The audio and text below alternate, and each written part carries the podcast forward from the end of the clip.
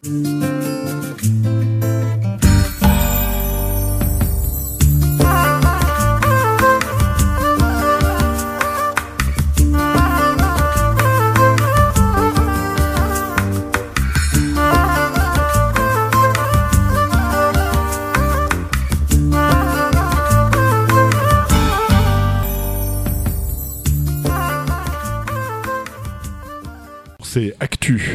sur RFL 101 avec euh, un débat qui réunit quatre de nos invités que je vais me faire le plaisir de vous présenter avec un petit mot d'abord d'introduction pour vous dire que bah, il faut que ce soit bien clair qu'on ne fait pas ici un débat de soutien et encore moins un débat d'affrontement relativement à tel ou tel euh, candidat.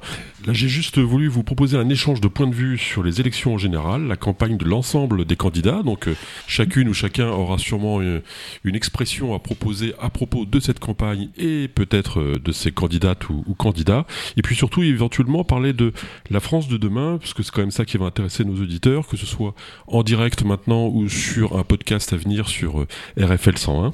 Alors, je précise que cette émission doit être écoutée, en jugée par les débats avec beaucoup de vigueur, tels qu'on les a entendus donc euh, j'imagine que beaucoup d'auditeurs sont, sont derrière leur poste à, vous écouter euh, religieusement, j'espère. Alors écoutez qui Euh, Vous êtes quatre. Alors commençons naturellement par euh, galanterie nous oblige, par Sophie Oconi, ancienne euh, députée de la troisième circonscription d'Indre-et-Loire. À sa droite, si j'ose dire, si ça a un sens. Olivier Le Breton, qui est vice-président du département d'Indre-et-Loire. À ma gauche, il se trouve que j'ai justement Alain Dayan, bah, qui, qui, représente avant tout lui-même, encore une fois, parce qu'on n'est pas là pour défendre une chapelle, pour défendre une candidate, mais euh, pour exprimer son point de vue par rapport euh, à ces élections en général. Donc euh, Alain Dayan, qui est un membre éminent du Parti Socialiste euh, et ancien adjoint au maire dans l'équipe Jean Germain, et euh, Claude Bourdin, qui représente C'est autour du Bonsoir. peuple. Donc qui n'est pas élu Non. Pas encore. Euh, J'ai été mais qu'il a été. dans une Euh, petite commune et puis dans et à Tours. Et à Tours également, absolument. Alors, première question, on va faire simple. Qui va gagner Sophie?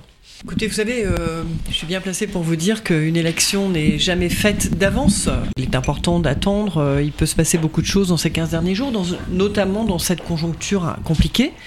Pour autant, il semble se profiler une élection, euh, entre, enfin un, un deuxième tour entre euh, Marine Le Pen et, et Emmanuel Macron. En tout cas, c'est ce qui semble euh, se dessiner aujourd'hui. Rien n'est gagné, rien n'est jamais fait d'avance. Est-ce que les gens sont déjà décidés autour de vous? Non, non, non, je pense Il y a encore des gens qui sont fluctuants ah oui, oui, je pense qu'il y a un fort taux d'abstention. Il y aura un fort taux d'abstention euh, des Français qui sont désœuvrés, une forme de défiance vis-à-vis du politique, mais en même temps euh, un second tour qui semble vraiment euh, se profiler comme celui de la dernière fois. Ok Olivier Le Breton. Qui va gagner cette élection présidentielle? C'est ça votre question? Ouais. Eh ben moi je sais pas qui va gagner cette élection présidentielle puisque si on doit écouter évidemment ou regarder euh, ce qu'on nous rabâche tous les jours de sondages, où on nous abreuve de sondages, parce que maintenant, avec toutes les organisations, toutes les chaînes télé qui doivent dire tous les jours euh, le petit course aux petits chevaux, euh, c'est pas ça la démocratie. La démocratie à un moment, c'est une réflexion, c'est une présentation de projet, c'est un président sortant, c'est des candidats qui veulent rentrer qui proposent un projet, qui sont tous respectables, je crois. Tous les candidats, s'ils sont là, ceux qui sont aussi respectables. Donc, euh, ils ont un projet à défendre. Et à un moment, la démocratie, ça se finit un dimanche soir. Moi, vous savez, en politique, ça fait quelques années maintenant, ou 5-6 ans que j'ai un petit peu d'expérience. Et nous, quelque part, ça se finit toujours un, un dimanche soir, vers 20h, 20h et quelques, où à un moment, les Français euh, vont décider quelque chose. Mais attention, le Français peut être surprenant parfois. Et les sondages, comme on les voit maintenant aujourd'hui, puisque faut en parler, puisque les gens se décident en fait aussi par rapport aux sondages, le but c'est pas de tuer une élection en faisant un sondage. Le but c'est de laisser les gens libres de leur choix. Sauf que, évidemment, ils regardent beaucoup la télévision, ils regardent beaucoup, ils s'informent de ça. Et autour de vous, les gens seront décidés également de la même manière Non, non, pareil comme Sophie, c'est les gens. euh, vous savez, à- avant quelque part, c'était plus simple. euh, on avait une étiquette politique, si on doit parler franchement, euh, Parti socialiste ou l'UMP ou les communistes ou l'UDI ou et c'était c'était clair. Les gens étaient assez, euh, j'allais dire, peu importe la personne. À un moment, ils votaient aussi pour leur parti politique, pour leur famille politique. On voit bien tous, nous tous, que les familles politiques sont en train d'exploser, celles qu'on a connues pendant longtemps. Elles s'explosent totalement. Euh, les, les critères sont différents, les personnes sont différentes. Comme disait un ancien Premier ministre, les poutres bougent et elles vont encore bouger. Les poutres bougent. Alain Dayan. Bah écoute, euh, à vrai dire, aujourd'hui, moi je pense que si on faisait l'élection aujourd'hui, aujourd'hui, Oui. euh, c'est Marine Le Pen qui gagne. Ah ouais, aujourd'hui c'est. Oui. D'accord. Ah ouais. C'est ce que je ressens. Et euh, donc il reste euh, une dizaine de jours pour euh, changer ça. Parce que je crois qu'il y a une colère voire un peu plus, une rage de ce qui s'est passé pendant cinq ans et, on a, je pense, sous-estimé cette, cette colère en proposant en plus un projet extrêmement clivant et voire très peu, euh, on va dire, en direction euh, des classes populaires, puisque venir... Donc cette fois, c'est un soutien qui risque de manquer au deuxième tour. Euh, le Front républicain n'a plus de sens. C'est exactement. Et, Olivier a, raison sur le fait de dire que les, les personnalités ont pris le pas. Maintenant, on le voit bien, il y a des élections où PS au régional a une forte personnalité. C'est le cas de François Bonneau en, région centre et, et va gagner l'élection. Et puis on est balayé sur des élections qui sont euh, un peu plus euh, personnalisées. Euh, Jean-Luc Mélenchon, je crois qu'au-delà de, ce qu'il représente en tant que famille de pensée, c'est surtout sa personnalité, parce que c'est un, tribun, c'est quelqu'un qui a, une envergure. Et donc, quelque part, moi, je suis particulièrement inquiet de cette élection. venir avec la retraite à 65 ans, plus dire aux personnes qu'en plus ils, vont recevoir le RSA en travaillant 15 heures sous-payées, ça peut que... Euh, et je, crois, je crois qu'on sous-estime très largement aujourd'hui cette colère-là. Et, dans les urnes, aujourd'hui, moi je pense que c'est Marine Le Pen qui gagne. Claude Bourdin, est-ce que vous faites la même analyse? Oui, effectivement, il y a une colère euh, sociale, il y a une colère aussi euh, démocratique, parce qu'on a un président sortant qui méprise cette démocratie. On l'a bien vu avec le mouvement des Gilets jaunes, mais d'autres euh, mouvements sociaux qu'il a dédaignés, qu'il n'a pas pris au sérieux. Euh, pour la, Convention citoyenne, il a repris pratiquement aucune des propositions qui ont été faites. C'est un déni euh, vraiment de, démocratie. Là, il refuse le débat, le débat public avec les autres candidats. Donc là aussi, c'est pas normal. Et je pense qu'à un moment donné, il va falloir changer les règles démocratiques. Euh, parce que euh, sinon, voilà, aujourd'hui, on arrive à ça. C'est-à-dire qu'il lui refuse le débat et, et, et il prend pas en, en, considération cette colère sociale. Et, nous, moi, je suis très inquiet. Euh, notre collectif, ce Tour du Peuple, est aussi très inquiet. vous savez que nous, on est des, des citoyens engagés, du milieu associatif, syndical. Eh bien, on, on, on perçoit, on perçoit aujourd'hui qu'il y a vraiment un, un, un vrai problème démocratique et, qui n'est pas pris, euh, qui pas pris au sérieux. Et là, c'est effectivement, on pourrait aller malheureusement vers une élection d'un candidat, euh, candidat d'extrême droite et ça, c'est très très inquiétant aussi pour la démocratie. Et là, on va, on irait vers, euh, je pense, une, une guerre civile, euh, parce que euh, beaucoup n'accepteraient pas ce, ce, ce Donc, euh, je crois que là, effectivement, c'est très, pour la première fois, je crois que c'est, ça n'a jamais été aussi aussi compliqué, aussi. et il y a beaucoup de gens qui qui vont pas aller voter. Moi, j'en connais. Il y, a beaucoup d'indécis. C'était ma question, pardon. Il y a beaucoup d'indécis et de gens. décidés ou non, non. Non, il y a encore, beaucoup, d'indécis. encore beaucoup d'indécis. On dit qu'il y a à peu près 40% d'indécis euh, aujourd'hui. Et puis il y a tous ceux qui veulent plus voter. Parce que quand même, les derniers scrutins au municipal, comme au régional, comme au départemental, c'était 30% de votants. Alors c'est vrai, dans un contexte euh, difficile, le Covid, mais quand même, ça explique pas tout. Et là, euh, j'ai peur qu'on soit aussi à un taux d'abstention record. Quoi. Et ce qui ferait aussi un président ou une présidente peu légitime, donc au final. Et ça, ça poserait un, vrai problème aussi. Est-ce que tout le monde est d'accord pour dire qu'il y a un problème démocratique finalement, de représentativité? De représentativité ah, bah oui. Non, moi je, je, je pense qu'il y a. On n'est peut-être pas obligé de faire un tour à chaque fois dans l'ordre. Hein. Si vous voulez parler, vous levez la main. Euh, moi je pense, que, je pense que il y a un vrai sujet démocratique. Euh, il n'y a pas un problème démocratique, il y a un vrai sujet démocratique. C'est-à-dire qu'effectivement, il y a une défiance des Français vis-à-vis aujourd'hui du monde politique, mais dont les médias sont parfois responsables. Euh, moi, j'ai été parlementaire européenne, parlementaire on jette l'opprobre sur les élus. Alors effectivement, il y a eu quelques élus qui ont été assez peu exemplaires, mais il y a des maçons peu exemplaires, il y a des policiers peu exemplaires, il y a des chefs d'entreprise peu exemplaires. Enfin, je veux dire, dans tout, dans tout domaine, il y a un manque d'exemplarité pour, pour un certain nombre infime. Et aujourd'hui, c'est tellement médiatisé qu'il y a les Français vivent une vraie défiance vis-à-vis du monde politique et ça c'est regrettable. Et la deuxième chose c'est qu'effectivement Emmanuel Macron en étant élu en, 2017, en élisant une très forte majorité euh, à l'Assemblée, a renversé la table, a renversé l'échiquier politique national et départemental aussi d'ailleurs, mais en tout cas national, les Français ne s'y retrouvent pas. Jusqu'à présent, on avait la gauche, la droite, et tout ça était extrêmement précis dans l'esprit des Français. Aujourd'hui, ce n'est plus le cas. Les, les gens de gauche soutiennent Macron, les gens de droite soutiennent Macron, les gens de Macron ne soutiennent plus Macron. Enfin bon, bref, il y a une espèce, il y a une espèce de, il, a renversé la table. On ne s'y retrouve plus. Il y a une défiance politique et pour le coup, il y aura une forte abstention, très forte abstention. À mon avis, c'est une évidence. Je vois autour de moi des jeunes, notamment, euh, qui se sont engagés jusqu'à présent euh, dans un vote en politique lors des élections et qui aujourd'hui me disent, moi, euh, ça m'intéresse plus quoi. Et en plus, il n'y a pas de campagne. justement, en, mettant euh, euh, Macron au pouvoir, on, a mis au pouvoir euh, le thème du en même temps. Et à partir du moment où on dit en même temps, forcément, ça veut dire que je me place dans, un côté raisonnable et tous ceux qui ne sont pas d'accord avec moi ne sont pas raisonnables et on arrive sur des débats gentils, méchants. Donc ceux qui ne sont pas d'accord avec moi, Macron, sont des gens méchants. Donc ça attise forcément les colères, non Alain Dayan? Oui, oui.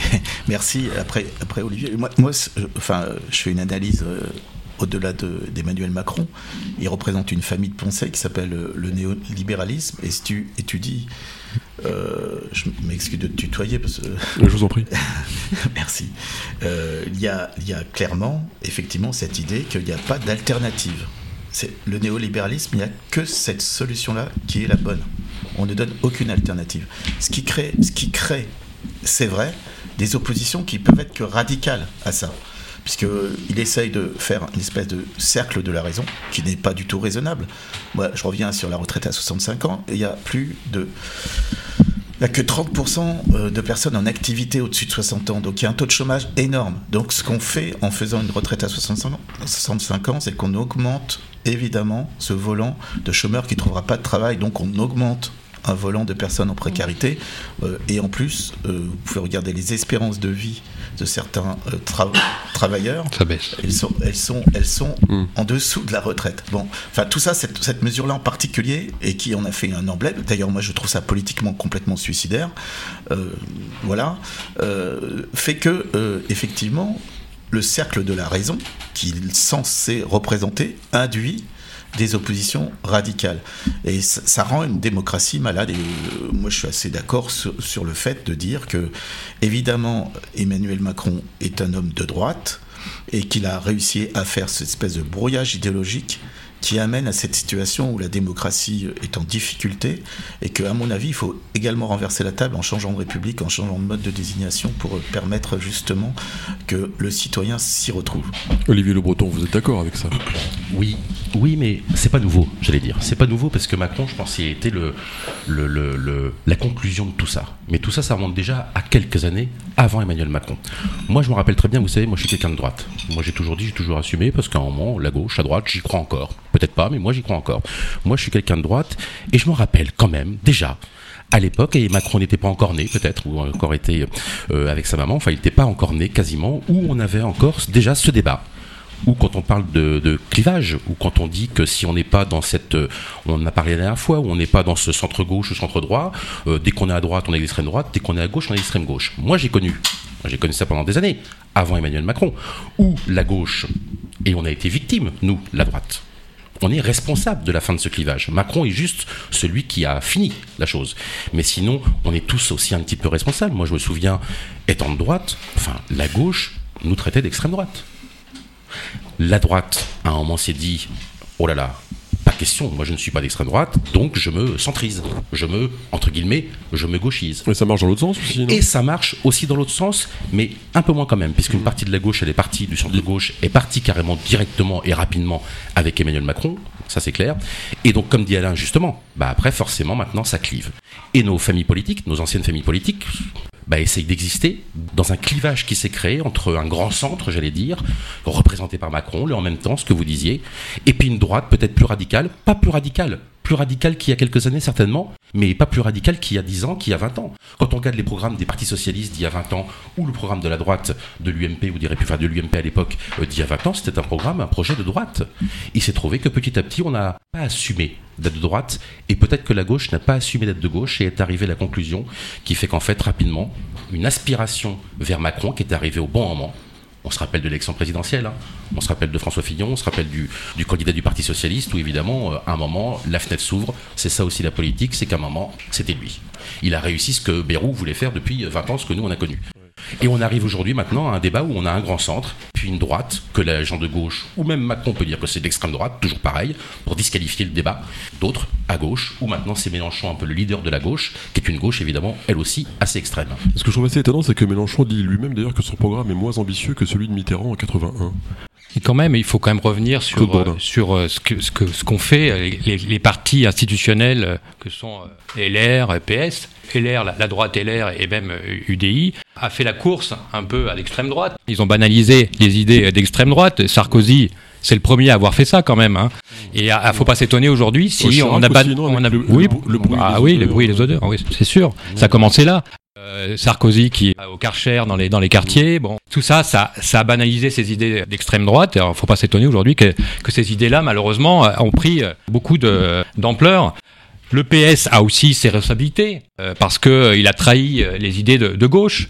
Et donc aujourd'hui, euh, Macron, il est issu de ça aussi quand même, de ce centre centre gauche euh, proche, enfin, assez proche de Strauss-Kahn, pardon. J'en j'en arrose Alain Dayan.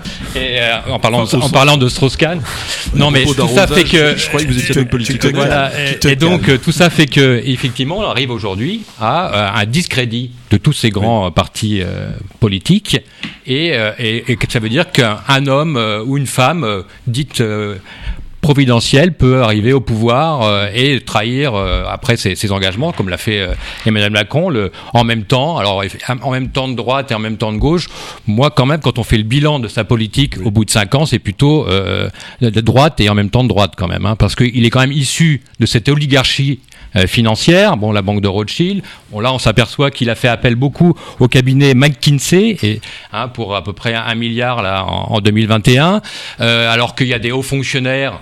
Il y a des hauts fonctionnaires qui peuvent faire ce le travail de, de ces cabinets de conseil privés. Ben non, voilà. Donc, il rend, plus que c'est aux fonctionnaires il viennent rend, de ces cabinets voilà, il rend l'ascenseur, monsieur, monsieur, monsieur Macron, finalement, à tous ces, tous ces les gens qui l'ont aidé à, à aller au pouvoir, hein, euh, tous les grands patrons, tout, et, et donc, euh, bah, McKinsey, ils ont participé à sa campagne il y a cinq ans, hein, ils l'ont aidé à élaborer un programme, et ben, il, rend la- il a rendu euh, le service, il les aura, hein, il, les, il, a- il, a- il leur a payé des missions, euh, Donc ça, ça, ça fait très très mal à la politique, bien sûr. Les conflits d'intérêts, on peut en parler aussi. Malheureusement, on en connaît aussi localement. Malheureusement, et tout à l'heure on parlait d'exemplarité en politique, bien sûr que c'est essentiel. C'est essentiel, ça veut dire que les partis politiques doivent faire aussi le ménage en interne. C'est-à-dire, dès qu'il y euh, a- des membres de leur parti qui sont des élus, qui sont euh, co- condamnés Hein, euh, il y a euh, localement, on en a quand même quelques-uns hein, quand- entre Mais- Monsieur Brillant hein, qui a son qui a son bracelet électronique, on est sur son du- bracelet. on est sur du hein, national, là, du bah, ah, national, bah oui, euh, bah, le national. Monsieur Brillant, c'est un élu euh, national. Et il y a aussi euh. Cathy Munch-Massé Mais- à, à Tours, on a, euh, Oui. on a Monsieur Mais Schwartz, tous ces gens-là, est-ce que les partis politiques Mais les ont, les ont désavoués Non. Mais ça, Vous ne les avez pas désavoués, vous, les avez laissés en place. Mais Et, donc ça, ça discrédite davantage encore que la politique auprès des citoyens, Alors, malheureusement. Donc faites votre travail au Claude, sein des partis politiques. Il y a des dizaines Non, non, et des mais dizaines il y en a de partout, milliers d'élus sur l'ensemble du territoire. Est-ce que je peux- Faut alors, arrêter juste- de Claude Claude Bourdin, mais Claude Bourdin, vous avez jeté un verre d'eau à la figure d'Alain faites le- non, pas la figure, je, quand même. Je, je tiens à démentir, Claude Bourdin ne m'a jamais arrosé, je tiens à le dire quand même. Et, et je, suis, je suis quand même euh, un peu étonné qu'il lise pas euh, les communiqués, parce que le Parti Socialiste a fait un démenti, enfin à la fois une mise au point et une condamnation extrêmement claire euh, par rapport à l'affaire euh, de, de dont Cathy- il était Cathy question de. Cathy Moche-Massé. Et donc moi je, moi je peux pas laisser faire les Et amalgames. Moi j'ai envie de lui poser une question quand même à Claude vous Bourdin. avez- Vous avez été aussi, Euh, euh, Là, on doucement, s'écarte un petit peu du débat, donc je suis doucement, pas sûr doucement, parce que les affaires ne sont pas de la même nature et faire des amalgames euh, entre euh, une, une, une, c'est la une réalité hein, supposée locale. claque et puis euh, un détournement de fond, tu vois très bien qu'il y a quand même un petit souci de nature Bien et sûr. toi que tu ailles là-dessus et que tu essayes de faire ces c'est amalgames, justement ça le problème. Quand tu regardes aujourd'hui les, les différentes études, et moi j'ai envie de te le dire, ok, je pense que tu as raison sur la partie euh, de François Hollande qui a permis, je pense clairement, euh, l'arrivée d'Emmanuel Macron au pouvoir et qui lui-même, je pense, était sur un schéma qui a été un peu évoqué tout à l'heure euh, de Bayrou et autres, qui il voulait lui-même, je pense, essayer de prendre cet espace politique du centre qui ne correspondait pas clairement à la base euh, du Parti socialiste. Ça, c'est ça, c'est une chose. Mais l'autre chose, c'est qu'à force d'avoir des discours populistes comme tu viens de le faire en, en Allemagne, je termine, je Et Claude, je t'ai pas, Tu je t'ai étais pas, pas ça, interrompu. Le, le discours que tu viens de tenir, Ouais. tu sais ce que ça génère? Ouais. Ça génère qu'aujourd'hui, plus de 21%, Ouais. et il y a 50% qui ne se prononcent pas. Et donc, moi, je- dans les études qu'on avait, il y a plus de 50% Complètement de l'électorat de Jean-Luc Mélenchon qui est prêt à voter pour Marine Le Pen. Donc ça, il faut bien réfléchir ensemble, tu- tu parce que moi, je te, je te mets pas en accusation, mais ça, pas- ça c'est bien. ça, Bah, et vrai. je le dis parce que c'est vrai. Dès Mais ça, c'est C'est un fait. dès Mais qu'on c'est un dénonce fait. Mais tu peux dénoncer ce que tu veux. Moi, je me qui sens pas. qui Je me sont- sens qui pas. sont pas honnêtes, tout de suite on est mais euh, Claude, t'es un politicien aussi, et moi, je- tu peux Tu dénoncer pas faire les ça gens sans malhonnêtes. C'est insupportable. Moi, je me sens Ça participe à la faites- défiance Faites votre travail en, interne dans, tous Non, les non, partis mais- politiques. non, mais là, ce que t'as essayé mettez de en faire, avant l'exemplarité. Mettez. c'est exactement ce que Marine Le Pen- Marine Le essaye c'est- de faire. C'est un, peu facile. Tu comme peux- ça. Est-ce que tu peux dire est-ce que Si nous traiter, tu peux nous traiter nous de malhonnêtes? Prenez vos responsabilités, prenez vos responsabilités les dans, les partis politiques. Parce que si tu veux, on peut parler, on peut parler faire le ménage, faire le ménage aussi. Excuse-moi. Mais- il y a eu des mises en accusation. Il y a des, mises en accusation Elle a été condamnée, Marine Le Pen aussi. Non, mais voilà, LFI. mais t'as aussi des, des, des- tu Il y as a- a aussi des- des, des il y a élus des- politiques, Et- et elle des, des hommes et des femmes très engagés Oui. qui Mais font oui. un travail remarquable. Mais Sophie, bien sûr, bien sûr. ouais, le problème, Mais- moi j'ai démissionné. mais ça fait très mal, ça fait très mal ceux qui sont, laisser qui sont, qui sont pas exemplaires Moi, je- justement. Je fais partie des, des, des Oui, hommes mais on et des peut femmes pas en faire des généralités. Je suis d'accord, mais faites donc il boulot. faut, il faut on n'arrête mais on pas. fait notre Alors- boulot. Mais le problème, c'est qu'en ayant ton discours, Claude, tu participes à faire Non, monter. bien sûr, mais bien sûr vrai, que oui, tu le sais très faux. bien. Alors, on, va arrêter de parler tous en même temps C'est- parce que C'est pas parce qu'on dénonce Claude Bourdin, si. on- on va les, problèmes de conflit d'intérêts d'élus conflit. qu'on Claude est, qu'on est proche de, de- On les a dénoncés avant toi, euh, Claude non, Bourdin. C'est bon. Pas suffisamment. Pas de leçon. Ok, Claude Bourdin, pas suffisamment. Maintenant, Ils sont toujours dans ces partis politiques. Est-ce que M. Briand est toujours chez LR Alors, on Est-ce fait- que, on fait une euh, émission spéciale Claude Bourdin euh, Philippe Briand, elle est il plus fait travailler PS. 25 Voilà. 000 Elle est plus au PS. Admettez ça quand même à un moment donné. Admettez-le. Elle n'est plus au. PS. Et, prendre la politique par Prenez Dayan, Oui, euh, pardon. voilà. Alain Dayan, on va, on va, euh, Je ça va. je compte un petit peu euh, sur votre, sur votre Ah, tu capacité m'as dit au début de- qu'il fallait mettre un peu d'ambiance. Euh, voilà, à être calme. Maintenant, on va pas se répéter sur les mêmes choses. Je pense que tout le monde peut se faire une idée par rapport à ça. Et la voix de la sagesse et de la raison va sûrement arriver au travers d'Olivier Le Breton. Merci pour la voix de la sagesse. Vous m'entendez bien? Merci. Euh, bon, comme d'habitude, Monsieur Bourdin, bon bah voilà, on jette les affaires. Ce que dit Sophie, elle a raison. Enfin, S'il n'y avait pas d'affaires, Monsieur Le Breton, on les Bourdin, je peux parler. Mais Claude, Franchement, Euh, c'est pas drôle. après, Sophie, a, pas. Sophie a raison, évidemment. On connaît une masse de maires. On prend le département, on a plus de 200 maires qui font un travail admirable. Des élus départementaux, des élus régionaux, des élus locaux, des parlementaires qui font un travail, qui font un grand travail. Il y aura toujours, comme disait très justement Sophie, bah, toujours quelques personnes et compagnie où ça se passe un peu moins bien et qui jettent, c'est vrai, et qui jettent évidemment l'opprobre. Mais c'est facile de jeter euh, l'opprobre sur tout le monde, évidemment. Euh, c'est un travail d'extrême, ça. À un moment, l'idée, nous, et c'est pour ça qu'on est des élus, et c'est pour ça qu'on veut être des responsables politiques vis-à-vis des Tourangeaux et surtout vis-à-vis des Français, c'est à un moment essayer de trouver des solutions pour éviter une bérésina démocratique, ça veut dire une abstention euh, euh, incroyable, euh, ou plus importante au moins pour les présidentielles. Et comme disait là, je rejoins M. Bourdin, sur des élections locales qui devraient intéresser tout le monde. Les élections locales, qu'elles soient départementales, municipales, c'est la vie quotidienne des gens. Et là, on est à 30% de participation. Ça veut dire que, rendez-vous bien compte, quand vous avez 30% de participation, c'est-à-dire que la personne gagne avec 15, 16, 17, 18% des électeurs, ça veut dire que dès le lundi matin, Et après qu'il a été élu le dimanche pour- soir, Pour l'idée du candidat. tout à fait. Et ben dès le lundi matin, il sait qu'il y a déjà 80% des électeurs qui ne le soutiennent pas. Euh, c'est difficile. Euh, et après, euh, évidemment, pour faire des choses, pour essayer de faire bouger les lignes, quand on est élu aussi peu, mais il reste légitime. Mais quand on est élu aussi peu, évidemment que c'est compliqué. Donc maintenant, à nous. Monsieur Bourdin aussi, à nous de trouver des solutions, pas des solutions euh, hein, jetées comme ça dans porte-pièce, mais des vraies solutions sur le long terme pour essayer de refaire participer les gens, de refaire participer les Français, les Tourangeaux euh, à la citoyenneté. C'est ce qu'il y a quand même de plus beau en France. Mais pourtant, ce qui En France, on aime ça normalement. Ce qui m'a étonné quand même dans l'élection de Chirac en 1995, c'est que lui-même a été élu avec 20% des voix au premier tour, sachant que 20% des gens votaient pour ses idées et que 60% des gens ont voté. Ce qui veut dire que 60 fois 20 fois 20, ça fait 2 fois 6, euh, 12, ça fait 2,4% des gens ont élu un président en accord avec ses idées. Et oui, c'est pas beaucoup. C'est un vrai sujet. Euh, donc le- la question se pose depuis très longtemps. Euh, donc maintenant, il faut être un peu positif. Que faire pour euh, aller au-delà de, de l'invective et de, et de s'engueuler? Parce que je ne crois pas que ça serve la cause qu'on prétend défendre en, euh, en, en répétant la même chose et en dénonçant. Tout à il faut fait. aussi proposer. Donc euh, Sophie, Eh proposez. allons-y. Proposons. Sophie, proposez. Non, mais moi, je, je- considère aujourd'hui que euh, les Français ne regardent plus les programmes. hein. Et, euh, les, et les médias, qui sont ceux qui, quelque part, euh, participent à la communication, ne valorisent plus non plus les programmes. Aujourd'hui, on est dans ce type de démarche extrêmement offensive et, et- et de dénonciation qui abîme l'image de tout- tous les politiques qui font un travail remarquable. Moi, je regrette. J'ai lu j'ai lu les programmes. Il y a des choses très bien dans un certain nombre, enfin pour un certain nombre de, de, de- de candidats. Je considère qu'il y a des choses très bien pour un certain nombre de candidats. Moi, le fait que euh, Ouais, mais concrètement, est-ce qu'il faut Macron- pas, par exemple, faire un référendum d'initiative populaire plus souvent? Est-ce qu'il faut pas Est-ce que c'est Ouais, pas la mais- représentativité qui est en jeu là-dedans? Thierry, Je- oh, pardon Sophie. Pardon. Moi, ce que- ce que je voudrais, c'est que les Français étudient les programmes, qu'on redonne du sens à l'instruction civique euh, euh, à l'école aussi, qu'on redonne du sens dans les, dans les médias à, euh, la, la- à être euh, voilà, les, les- les porteurs de, de ce que propose chacun des candidats. Aujourd'hui, on n'est que dans la petite guerre politique, dans, les, dans les chicaneries euh, ou les chicayas euh, politiciennes, politicardes, et ça n'a aucun intérêt, si ce n'est faire monter certains votes extrêmes ou faire augmenter le nombre d'abstentions, et ça n'est pas acceptable. Alors Claude Bourdin, qu'est-ce qu'on peut faire Bah, il faut sortir de cette cinquième république qui est à bout de souffle. On voit bien aujourd'hui, elle est complètement à bout de souffle, avec un, un- un régime euh, présidentiel qui, euh, qui ne respecte pas l'Assemblée nationale. Hein, donc il faut en revenir à, à- à, voilà, à, une, à une Assemblée euh, constituante, une sixième république, pour, pour euh, eh ben, pouvoir décider de nouvelles règles démocratiques, mais avec les citoyens. C'est-à-dire que euh, les citoyens vont devoir travailler sur une nouvelle, une nouvelle constitution, une, une démocratie permanente, avec des référendums, davantage de référendums décisionnels locaux et aussi nationaux. Euh, parce La que, révocation des mandats aussi parce bah oui.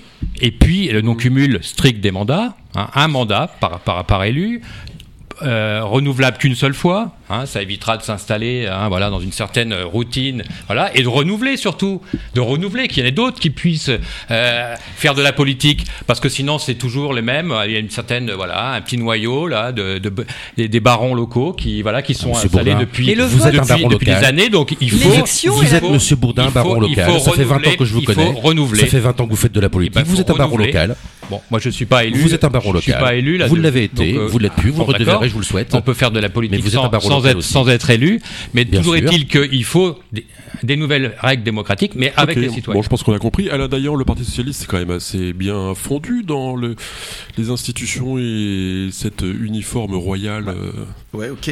euh, en son temps. Moi, je trouve que Claude Bourdin, il a quand même un sacré, un sacré don pour hystériser le débat. Ouais. Je, ne sais pas comment il fait, mais euh, à chaque fois que, C'est son que jeu. je le vois, C'est son jeu, il est venu Et- là et- pour et- ça. C'est les grands mots, ça, hystériser, Si, si, et- c'est si, vrai. Et, et- et- et C'est je, son trouve, jeu. je trouve que. Alors, les- règles ce démocratiques, ce que euh, tu- Alain Dayan, les- les ce que- règles. Ce que, ce que tu racontes sur les élus, il faut bien que tu réfléchisses, parce qu'on a, j'espère que tu le penses, qu'on est tous ici des personnes honnêtes. Et moi, je te fais, je te fais ce, ce crédit-là. Et, et- et si tu veux, euh, il y a des affaires, moi, pour moi, qui, ont été extrêmement douloureuses. Celle de Cathy Maché en particulier. Ça a été particulièrement horrible. Et on a fait un communiqué. Mais moi, je tiens à le redire parce que ce que tu fais, ce que tu fais, mais, je, vais venir là-dessus. Je vais venir là-dessus parce que je pense qu'il faut, il faut que tu arrives Ah, non, non, mais c'est important. euh, Excuse-moi, Claude, c'est important que tu partes et tu discutes avec des gens à, à qui tu accordes le même crédit. Quand tu nous dis faites votre boulot, sous-entendu du côté des malhonnêtes, faut les enlever, c'est vous qui y êtes. Bah, dans les partis, non, ouais. nous sommes, nous sommes, et y compris à la France Insoumise, mais je sais pas très bien si t'es, enfin bon, en tout cas, dans tous les partis, il y a des personnes qui sont malheureusement Moi, pas honnêtes. moi, Voilà. je continue sur la sixième. il faut les écarter Transport. dans tous les partis. Non, mais c'est Il y en a, important. ben, il faut les écarter. Parlons des choses. c'est- C'est Ben, important. là, on parle de sixième République. mais- Est-ce que vous êtes d'accord sur de nouvelles règles démocratiques Sophie je- Oconi, je est-ce que vais vous êtes d'accord sur de nouvelles règles démocratiques Claude Bourdin va faire les... Est-ce que vous êtes d'accord sur de nouvelles règles démocratiques Claude Bourdin, Ou est-ce vous qu'il faut rester sur le même système Cette cinquième démo- cette cinquième euh, République Je peux, te à bout de répondre souffle. je peux te répondre Est-ce que Bon. je peux te répondre Donc, pour, Bah, je sais pas, la Claude. Bourdin, si vous faites les questions, les réponses, si vous parlez Ah oui, ça plus fort que tout le monde, Oui, oui, oui. ça devient franchement emmerdant. Non, puis ça donne un une bonne débat, image. Ça donne une bonne image pour. Euh, Mais moi, j'aimerais Est-ce que qu'on c'est un parle- débat Est-ce que c'est un débat ou est-ce que c'est un discours je, de Claude je Bourdin termine tout et après Eh je oui. t'assure. Mais dans ces cas-là, moi je me lève et je m'en vais. Non, non, non, Donc, je- euh, à, un, moment, faut arrêter. Oui, non, tout de suite. Mais je peux le faire tout de suite d'ailleurs. Non, non, non, Non, Je peux le faire tout de suite. Moi Non, aussi, je peux le faire. Bah, faites-le. Non, mais moi, je voudrais qu'on parle transition énergétique. Sérieux. Je je affaires économiques, Promis. Je- je- je réindustrialisation des territoires, le post-Covid. Enfin, tu vois, je voudrais qu'on parle de ça. c'est pardon. ça le vrai sujet. Tu vois, ce, tout ce dont on vient de parler, ça fait une demi-heure. Ça sert à rien. Ça sert à hystériser le débat et ça sert On à faire parle, monter là, les on parle de sixième République. Est-ce que vous êtes d'accord pour une sixième. République, Sophie Oconi Parlons des choses de que vous êtes d'accord Parlons de la transition énergétique. Parlons du post-Covid. Réindustrialisation des territoires. Comment on arrive à donner euh, des emplois à des tas d'entreprises qui sont à la recherche de salariés qui n'en trouvent pas des dizaines de milliers? Comment est-ce qu'on peut euh, remettre sur la route du travail et de l'emploi euh, ceux et celles qui se trouvent en- au bord du chemin? Comment est-ce qu'on accueille les réfugiés ukrainiens? Comment est-ce qu'on gère le conflit ukrainien. euh, russo-ukrainien? Ça, c'est les vrais sujets. Comment on fait face passé, etc. Je mens. Si vous voulez, voilà, c'est une erreur d'une femme un jour, comme il y a eu des erreurs de, de, de, de maçons euh, et d'autres euh, d'autres activités professionnelles. Cessons de parler de ces sujets-là. Ça fait maintenant 40 minutes qu'on en parle. Parlons des choses de fond. La transition énergétique, Claude Bourdin, c'est quoi demain Non, non, mais deux Là, on parlait de règles moi- démocratiques. S'il vous plaît, je veux bien, je- je je veux bien voudrais qu'on passe voudrais- à la non, non, mais transition c'est et- C'est vrai que j'ai aucune autorité. écologique. Mais Claude, je vais Mais en terminer fait, sur la les 6ème autorités. République. Est-ce qu'on en finit sur Est-ce euh, que j'ai la quelque chose, j'ai quelque chose de très concret Parce que là, j'ai pas entendu de proposition sur la- je sais pas, c'est un discours de Claude Bourdin Sur du la début à. Non, mais on euh, organise, c'est on organise un débat. Euh, On organise un débat sur la 6ème République où je t'invite le 14 avril à la mairie de la Riche. Pourquoi? Parce que tu as posé des bonnes questions. Je pense qu'effectivement, euh, le- le- la 5ème République, même si euh, le Parti Socialiste, euh, effectivement, à travers Mitterrand, a, a, entre guillemets, utilisé ces institutions, aujourd'hui, elles ne correspondent plus. On le voit bien d'ailleurs avec ce qui risque de nous tomber dessus. C'est-à-dire qu'à force, finalement, de personnaliser à outrance euh, les, les, les débats présidentiels qui, qui, qui euh, vous êtes d'accord avec moi, euh, va, va régler, va régler Mhm. l'ensemble, va régler l'ensemble de la vie politique. C'est-à-dire que cette élection, elle, elle va régler l'ensemble de la vie politique française. Si on regarde les, les, les différents programmes, ce Au qui est assez réguler? affreux, réguler, oui, D'accord. c'est ce que je voulais dire. Euh, on voit bien que euh, les programmes, finalement, parce que Marine Le Pen, elle a, un- elle a- si vous regardez bien, à part sur le côté immigration, elle a un programme quasiment aussi à gauche que Jean-Luc Mélenchon. Faut pas- Si, faut- moi, faut je l'ai je l'ai exagérer. lu, je l'ai Non. lu avant de venir. Je l'ai lu avant de venir. là-dessus, forcément. ouais. Je l'ai, lu avant de venir. Je trouve, j'ai, trouvé ça hallucinant. J'ai- J'étais, à un moment donné, je me suis dit, mais, mais c'est pas possible. Donc, quelque part, il y, a- il y a autre chose qui se joue et il faut changer effectivement les institutions de façon urgente. Et on a organisé un débat, parce que moi, euh, j'ai, j'ai essayé d'avancer euh, sur des, sur des euh, propositions sur comment changer de République, qu'est-ce qu'on y met, qu'est-ce qu'une constituante. Je suis désolé, mais moi, quand je, je- regarde aussi des programmes en disant qu'il faut voter pour savoir comment on va voter sur la constituante, pour savoir combien il y aura de tirés au sort ou pas, ça me paraît pas extrêmement sérieux sur un sujet très sérieux, qui est celui de changer des institutions. Qu'est-ce qu'on met dans ces institutions Et ce débat-là, il fait que commencer. Donc le 14 avril à 19h à la salle Ronsard à Mairie de la Riche. Olivier Le Breton. Je suis pas d'accord avec Alain Dayan. Euh, quand il dit, en fait, quand il craint euh, l'arrivée de Marine Le Pen à, euh, au pouvoir, donc euh, à l'Élysée, c'est de la faute des institutions. Euh, c'est pas de la faute des institutions. À un moment, c'est la faute des hommes politiques qui n'ont pas fait ce que leur demandaient les Français. À un moment, c'est facile de dire, bon, bah, comment on fait pour disqualifier Marine Le Pen, ou l'extrême gauche, ou l'extrême droite, ou tout ce qui, qui va décider qui ne doit pas arriver au pouvoir? C'est le peuple français qui décide à un moment qui doit arriver. Si c'est Le Pen, si c'est Macron, si c'est Pécresse, si c'est Zemmour, peu importe. À un moment, c'est le peuple français. Mais bon. Euh, c'est ça aussi. Rappelez-vous le référendum, et là je vous parle pour ma paroisse, puisque c'était avec Sarkozy à l'époque. Ça a fait beaucoup de mal, ça. Un référendum, l'Europe, non. Deux ans après, en fait, c'est oui. Euh, ça a fait beaucoup de mal. Sarkozy évidemment. qui a fait ça. C'est ce, que je- dis, Claude, c'est ce que je dis. Donc, euh, bien sûr, non, mais c'est pour ça. Donc, à un moment, ne jetons pas l'opprobre sur les institutions. Les institutions elles nous ont permis depuis euh, déjà assez longtemps, depuis 58, ça fait quand même quelques années, d'avoir des régimes quand même assez stables. On connaît d'autres pays en Europe ou d'autres pays dans le monde qui ont des régimes qu'on pourrait croire plus démocratiques, mais qui sont pas stables. La France, elle a besoin de stabilité. La France, on le voit depuis 5 ans, elle a besoin d'autorité. Et moi, je pense que euh, l'autorité, elle vient aussi d'un président de la République qui euh, doit être légitime, évidemment, vis-à-vis des Français, vis-à-vis des citoyens, mais qui à un moment doit faire preuve d'autorité. Je crois que Emmanuel Macron, depuis cinq ans, n'a pas rassemblé les Français. Je crois que le principal objectif d'un, d'un président de la République, c'est de rassembler les Français. Pendant cinq ans, c'était une catastrophe. Moi, je vais vous dire, euh, Emmanuel Macron a fait des choses certainement positives, je, hein, très très bien. Euh, la chose négative qu'il a fait, ce sera vraiment euh, sur son bilan très négatif, c'est le fait qu'il a explosé les Français. Il a, séparé les Français. Il a archipélisé les Français. Ils étaient limite avant son arrivée. Il a mis le feu là-dedans. Et c'est terrible parce que, c'est là que je lui en veux un petit peu au président de la République, c'est là où il doit rassembler malheureusement. On est arrivé avec les gilets jaunes, on est arrivé avec les insultes sur ceux qui se faisaient pas vacciner, on arrive à, à cliver. Bizarrement, quelqu'un qui nous prenait, qui nous vantait le en même temps, donc cette chose que tout le monde serait d'accord, oh, on prend un peu de gauche, on prend un peu de droite, c'est ce que demandaient les Français à une époque, rappelez-vous, oh il y a des bonnes idées partout. Ben, à un moment ça marche pas. À un moment il faut que la droite, quand elle est au pouvoir, fasse un programme de droite, quand la gauche est au pouvoir, elle fasse un programme de gauche, qu'elle respecte surtout les engagements, qu'on respecte les engagements, quand on prend un engagement présidentiel avec un projet, qu'on essaie de le respecter le plus possible, et à un moment les gens décident 5 ans après ou 6 ans après, pour les élections euh, euh, locales ou pour les élections présidentielles 5 ans, euh, décident de on le garde ou on le garde pas. La démocratie c'est comme ça. Quand on parle des institutions pour Claude Bourdin, on a entendu longtemps, oh regardez ce qui se passe avec les élections présidentielles, il y a 11 candidats, comment c'est possible, ils ont du mal à avoir les signatures, faut changer les institutions. Bah oui évidemment, Euh, enfin je vous cache pas, je vous cache pas entre nous, euh, tant qu'on a Philippe Poutou et euh, non pas Arlette Laguillet mais j'ai oublié son nom, Nathalie Arthaud, bah quelque part en France ça marche plutôt bien. Parce que si elle et lui, Philippe Poutou, arrivent ah évidemment, euh, évidemment, c'est peut-être le côté euh, plus ici. Évidemment, quand c'est Le Pen, c'est embêtant. Quand c'est Zemmour, c'est embêtant qu'il ait ses parrainages. Par contre, euh, Poutou et Nathalie Arthaud, ça pose aucun souci. Ça vous semble pas suspect d'ailleurs?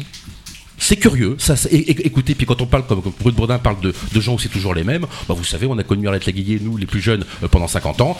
On va connaître Nathalie Arthaud pendant 30 ans, et Poutou peut-être pendant 30 ans Mais c'est aussi. à cause de vous? C'est à cause de nous, c'est-à-dire. Bah des gens de droite. Ah, allez-y. Bah parce que vous divisez la gauche. bah c'est un, c'est un truc Je- très, très classique. Moi, moi, je crois à un moment que. Vous euh, trouvez pas ça suspect que Nathalie Arthaud et Poutou et leur signature non, s'enlever le petit non, doigt non, alors que oh Mélenchon oh doit ramer euh Oh là là, non, non, non, non, je crois Bah, que c'est les 2% qui vont non, manquer. C'est, c'est parce que. Je vais vous dire pourquoi. Oui. Je vais vous dire pourquoi. Qui c'est qui parraine ces personnes-là? Bah, ce- C'est intéressant Non, non, mais c'est intéressant parce que là, quand on parle Ceux du qui ont un revolver sur non, la mais- tempe. Non, pas du tout. Non, non, pas du tout. Quand on parle du niveau local, là, par contre, ça gêne personne. Quand on doit parrainer un Marine Le Pen, et je ne défends pas Marine Le Pen, je ne suis pas avec Marine Le Pen. Quand on doit parrainer Éric Zemmour, je ne suis pas avec Éric Zemmour. Vous le savez pourquoi Là, par contre, c'est mauvais. Là, c'est le mal. Vous avez le bien, vous avez le mal. Par contre, quand il faut euh, donner le parrainage, comme Wilfried Schwartz, le maire de la Riche, donne son parrainage à Poutou, ah, par contre, c'est très bien. Ça, c'est démocratique. Hein, quelqu'un qui représente 1%, quelqu'un qui veut la révolution, qui prône à chaque débat la révolte, le soulèvement populaire, ça, par contre, c'est normal. Je ne crois pas que Marine Le Pen, Éric Zemmour ou d'autres, même Mélenchon, j'allais dire, souhaitent le soulèvement populaire, souhaitent la révolution. On a face à nous des révolutionnaires qui veulent renverser, non pas la table comme Macron, mais carrément renverser tout le monde. La République et tout ce qui va avec, les riches, les pauvres et tout le monde. Et ça, par contre, ça pose aucun problème. Chacun et c'est pour ça que Macron aussi est arrivé à un moment où chacun en fait donne sa lettre de noblesse à telle personne et telle personne. Tu n'es pas digne d'être président, tu ne dois pas être candidat, euh, et voilà. Et quand c'est Marine Le Pen, comme tu dis assez justement Alain, où Marine Le Pen on la sent monter, où l'image commence à changer d'elle, elle a un peu d'expérience aussi, elle a pris un peu de bouteille, euh, et c'est l'inquiétude, mais c'est pas de la faute des institutions. C'est à un moment les Français qui se disent, ce qu'elle dit, eh ben oui, c'est ce qu'on pense. Oui, sauf que si. Alors, pardon, euh, Sophie Oconi avait demandé la parole. Ah, mais c'est toujours les mêmes qui parlent là. Non, non. Euh, non. 15 ans. Oui, mais vous, vous parlez plus fort. Alors, ouais. on a Non, mais attendez, euh, Mais comme vous, vous parlez plus fort, on a l'impression que vous parlez bien, plus longtemps. hein, c'est la droite qui parle, bon, c'est bien. euh, oui. oui. On a le droit aussi. Non, non, mais moi, ce que je souhaite dire, c'est que on a un pays qui est à réformer. Nous avons des institutions, nous avons une organisation démocratique, nous avons un pays dont les politiques qu'il mène à réformer. Seulement, nous mesurons tous et chacun d'entre nous combien nous sommes difficiles à réformer. Parce que tous les Français sont d'accord pour les réformes, sauf dès lors que ça les touche directement. Et c'est compliqué. Or, euh, moi j'étais dans, l'opposition hein, euh, à l'Assemblée nationale. Pour autant, j'ai mesuré que Emmanuel Macron est un homme qui a fait des réformes, des réformes que les, ceux d'avant auraient dû faire. Je parle du président Sarkozy, je parle du président Hollande. La réforme du pacte ferroviaire, la réforme de la transparence de la vie politique, la réforme de la de retour à l'emploi, la réforme de l'apprentissage, euh, le, le- texte sur la lutte contre les violences sexistes et sexuelles faites aux femmes, et pas qu'aux femmes d'ailleurs. Donc je veux dire qu'aujourd'hui, on a un Emmanuel Macron qui a effectivement mis en place un certain nombre de réformes, peut-être avec des maladresses, je te l'accorde, Olivier. Pour autant, il a fait des choses que d'autres auraient dû faire bien avant. Et, ça a cristallisé, et ça a crispé les Français parce qu'on n'aime pas les Français euh, réformer quand ça nous touche directement. Euh, et puis, euh, je pense qu'il a quand même malheureusement, pour lui et pour nous, euh, euh, eu à vivre euh, des conjonctures compliquées. Enfin, la Covid-19, excusez-moi, mais moi j'ai fait partie de la commission d'enquête Covid-19. Je trouve qu'il s'en est extrêmement bien tiré. Il a soutenu l'économie française. Il a soutenu un certain nombre de petits artisans, des petits commerçants. Il a quand même alors c'est sûr, il y a eu des erreurs, il y a certainement eu des erreurs, mais comment se battre, comment se battre contre un ennemi qu'on ne connaît pas qui s'appelle la Covid-19, dont on ne sait pas les réactions. Enfin, moi, je trouve que globalement, comparé aux autres États membres de l'Union européenne, mais même aux États membres de la communauté internationale, je trouve qu'on s'en est plutôt pas mal tiré et qu'on s'en tire plutôt pas mal. On a plein de choses à faire. Ils sont en train de réindustrialiser les produits de première nécessité sur les territoires français. Je trouve que c'est une superbe chose à faire. Les présidents précédents avaient tout fait pour délocaliser en termes fiscal et social. Donc, moi, je trouve qu'il faut qu'on regarde ces choses-là. et qu'on constat ayant été fait, euh, donc Claude Bourdin ne sera d'accord sur rien. Bah, attendez, on peut pas dire que Emmanuel Macron ait, mené une bonne politique pendant 5 ans. Non, c'est pas sérieux. La, réforme de l'assurance chômage avec autant de, précarité maintenant pour, pour les pour, pour les non, c'est quand même pas c'est pas raisonnable. Les lois Macron antisociales, c'est vraiment quelque chose de qui il y a quand même aujourd'hui quand même rappelons quand même qu'il y a, il y a 10 millions de, personnes qui sont sous le seuil de pauvreté, Madame Oconi. 10 millions. Oui, mais il faut les remettre à l'emploi. Qu'est-ce qu'il a fait Qu'est-ce qu'il a fait là-dessus Qui recherchent des salariés qui il ne les il a rien pas. fait. Il a rien fait pour euh, augmenter les salaires. Hein, on voit bien qu'il y a un vrai problème aujourd'hui de pouvoir d'achat. Il y a des gens avec, avec le SMIC aujourd'hui, vous ne pouvez pas vivre. à votre avis, autour de la table, vous n'allez pas me dire le, contraire. Avec 1200 euros, vous, ne pouvez pas vivre. Hein. Et donc, il faut, il faut euh, augmenter les salaires. C'est ma question. C'est-à-dire, c'est la première des choses. On, entend bien, on entend bien ça, Claude eh Ma question, c'est de savoir si, à votre avis, les à votre avis, euh, ce constat social euh, va influer sur une possibilité de voir euh, Le Pen arriver au pouvoir finalement mais non, je pense que euh, Marine Le Pen n'arrivera pas au pouvoir parce que. C'est ça de Trump. Hein. Bah non, non, non. Je, moi, j'ai toujours combattu moi les idées ah d'extrême droite. Hein, J'étais. Bah oui. depuis depuis très longtemps. et donc et là-dessus là-dessus j'ai aucun problème. Je continuerai à le faire. Mais vous, Monsieur Le Breton, peut-être que vous vous, vous, vous, le ferez pas, mais toujours toujours est-il que moi là-dessus je suis très très clair et je pense que je ne pense pas qu'elle arrivera qu'elle arrivera au pouvoir. Par contre, c'est vrai que ces idées cette colère sociale droite. que vous décrivez, est-ce que vous ne pensez pas qu'elle va générer soit une abstention, soit finalement un vote carrément populiste? Alors une abstention, c'est certes, il y aura certainement une très forte abstention. Ça, c'est, tout le monde le dit, donc euh, voilà. Il n'y a, pas besoin d'être politologue pour, euh, pour, pour, dire ça aujourd'hui. Euh, maintenant, c'est, la, la suite qui compte, c'est l'avenir. On est d'accord? Et, donc, si on ne change pas de système, parce que c'est le système, on, a un système aujourd'hui hmm. Politique, institutionnel, qui, a, qui est à rénover Bon, ça c'est une évidence, on, on est à bout de souffle. On a un système euh, économique qui a aussi à, changer, le système capitaliste tel qu'il est aujourd'hui. Il y a quelques années, quand on parlait de, de capitalisme, capitalisme qui aujourd'hui engendre tous ces problèmes hein, d'environnement, hein, euh, tous ces problèmes climatiques, tous ces problèmes sociaux, on nous, dit, on nous traitait de, de révolutionnaires. Aujourd'hui, Hein, de, dangereux gauchistes. Aujourd'hui, tout le monde est d'accord pour dire quand même que ce, cette, ces politiques capitalistes néolibérales mènent droit dans, le mur aujourd'hui. Ben oui. Et donc, euh, et, qu'il faut. Euh, d'ailleurs, le quoi qu'il en coûte de M. Macron, bon, en gros, c'est le quoi qu'il en coûte de l'Europe, hein, euh, qui a émis de la monnaie. Hein, c'est-à-dire que la Banque Centrale Européenne, à un moment donné, a, décidé euh, de, fabriquer de la monnaie pour mettre des liquidités euh, et pour pouvoir sauver, euh, sauver les États, l'économie. Voilà. Ça veut dire que quand on veut, on trouve de l'argent. Hein, euh, on nous a tellement dit, vous, vous êtes des utopistes, vous voulez dilapider euh, l'argent public.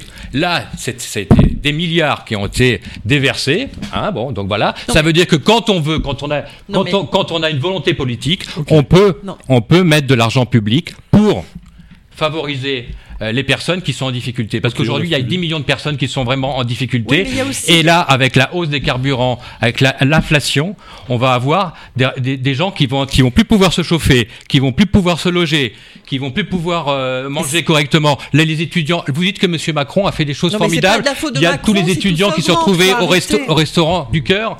Hein, tous les mais- étudiants qui se retrouvaient pendant, la- pendant le Covid au restaurant du cœur, vous trouvez ça normal vous une Une jeunesse, une jeunesse à qui on a enlevé, on a enlevé des APL, Madame Oconi, c'est pas normal quand même à un moment donné qu'il fasse. Et vous dites qu'il a fait une bonne politique, Monsieur Macron Non, Je soyons sérieux. il Il a, a- fait une très très mauvaise non, poli- non, politique. Et s'il y a cette colère sociale aujourd'hui, s'il y a Ah, cette colère question. démocratique, c'est bien parce que il a mené une très mauvaise euh, politique.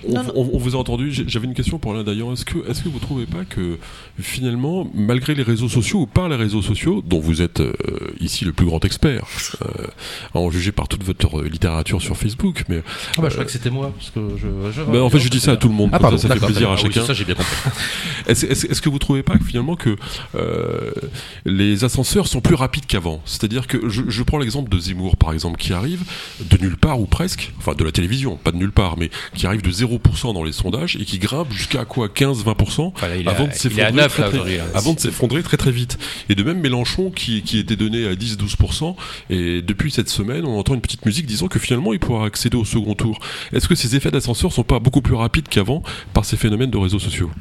Euh, moi, je pense qu'il y a deux phénomènes, euh, en particulier concernant Éric Zemmour. Il y a quand même un gros groupe industriel euh, qui l'a largement propulsé. Euh, si on prend euh, Donc c'est un candidat Macron pour être clair. Oh non, je dis pas ça. Je pense que bah, le groupe Bolloré, pour pas le citer, euh, a, a fait en sorte qu'il de, de, de, de l'hyper médiatiser. D'ailleurs, si on fait euh, d'ailleurs des études entre l'exposition d'Emmanuel Macron 2016, fin 2016, 2017 où il, avait plus de 50%, ce qui était énorme, d'exposition médiatique. Et vous remettez la même chose sur ce qui s'est passé avec euh, Éric Zemmour. Il y a un phénomène médiatique. Et il y a un phénomène, effectivement, euh, de boule de neige lié à des militants.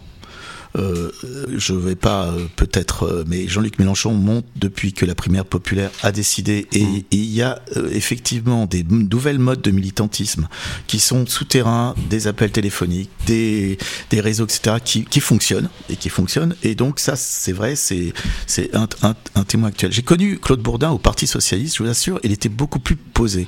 Alors je sais pas si le si, le- si la, la situation euh, sociale le met dans un état euh, comme ça de mais en même temps je pense qu'on réglera les problèmes que si on arrive à poser les débats de façon euh, on va dire constructive et aussi avec l'idée qu'on ne tient pas tout seul la vérité que tous les autres sont soit des corrompus soit des salopards je pense qu'on a C'est pas ce que j'ai dit d'ailleurs. non Vous Non, déformez faut- mes, mes propos. non, Ouais, certainement, mais en même temps, il faut faire attention. Je te, je te le dis gentiment, C'est- c'est mais il faut faire attention. à- facile comme. euh, Non, mais il faut faire attention.